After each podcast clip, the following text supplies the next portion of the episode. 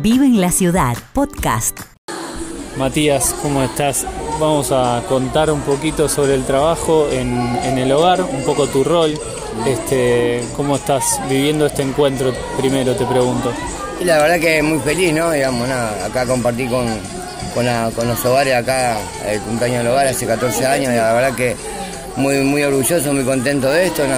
Yo soy de Moreno Sur, digamos, ahí tenemos un circuito de los cinco umbrales, digamos que ahí hacemos todo trabajo con los chicos, digamos, ayudamos, apoyamos un poco con las trabajadoras sociales, con la madraza, y después tratamos de ayudarlo, digamos, del lado del hogar con, para que salgan afuera con talleres, digamos, de electricidad, panadería, no, dijiste lo de los umbrales y para el que no sabe, contanos qué es eso. y nada, digamos, tenemos un parador que es la llegada del chico, que nosotros le decimos la vida como viene, ahí, digamos, ahí abrazamos la vida, ahí empezamos después, lo tenemos ahí 15 días y después lo pasamos a un segundo umbral, empezamos a trabajar un poquito más con, con esto, ¿no? con, la problemática del consumo, alcohol un poquito más de seno Después pasa a Naranja, en el circuito que estoy yo, ahí trabajamos con un libro de los 12 pasos, que hacemos terapia, ahí identificamos uh, cómo, por qué llegamos al consumo, ¿no? Digamos, a veces por, situaciones de la vida que lo han pasado, que,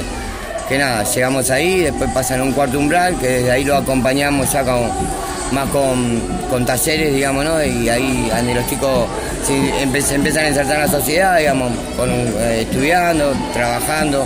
Desde ahí acompañamos con las trabajadoras sociales, Madraza y el padre Leo de acá de Moreno Sur.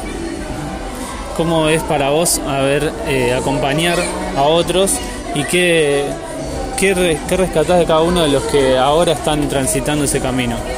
Y la verdad que mucha felicidad, ¿no? Porque nada, yo también eh, en su momento vine a pedir ayuda acá en el hogar ya hace dos años y la verdad que a mí me cambió la vida, ¿no? Digamos, y nada, después ver a los chicos ahí también de ver cómo, ellos llegaron, también un, reflejo claro del mío, ¿no? Digamos, y nada, tratamos de abrazar la vida como se la abrazó a mí en su momento cuando vine a pedir ayuda acá del hogar.